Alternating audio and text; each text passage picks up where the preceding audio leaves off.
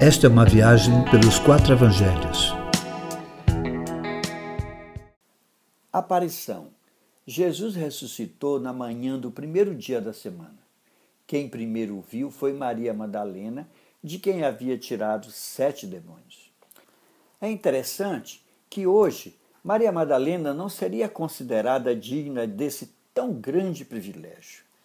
Para fazer qualquer outra coisa de menos importância no cenário evangélico, ela teria que passar por várias sessões de quebra de maldição a fim de purificar sua alma e talvez fosse capacitada para o exercício de qualquer atividade.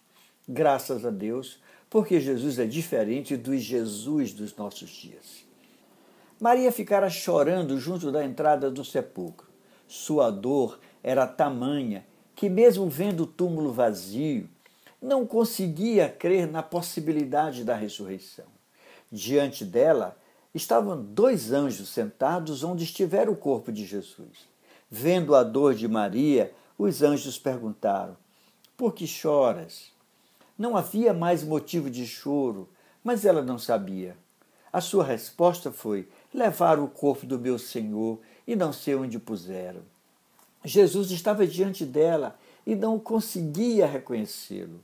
A dor, queridos, embota a nossa mente e não percebemos Deus presente diante de nós. É necessário, ainda que na dor, manter os olhos da fé ativos para ver o que Deus está fazendo. Jesus fala com Maria novamente: Por que choras? A quem procuras? A dor é tamanha que agora pensava falar com um jardineiro. Tudo que ela queria era homenagear o Mestre na sua morte, sem considerar vê-lo em sua ressurreição. Jesus então desperta-a de vez, chamando-a pelo nome. Maria.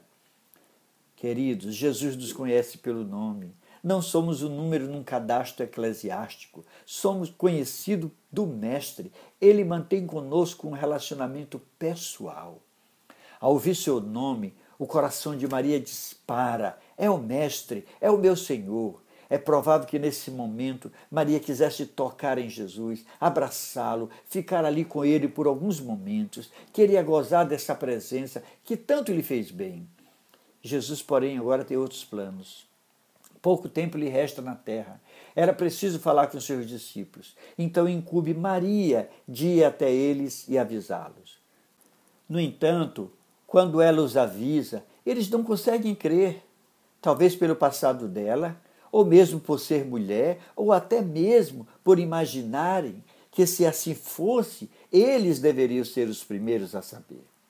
O fato é que, contrariamente ao valor que os homens davam às mulheres naqueles dias, Jesus as valorizou, fazendo delas as primeiras a vê-lo e falar com ele depois de ressurreto, incumbindo-as de serem porta-voz de recado aos discípulos incrédulos. É desse jeito.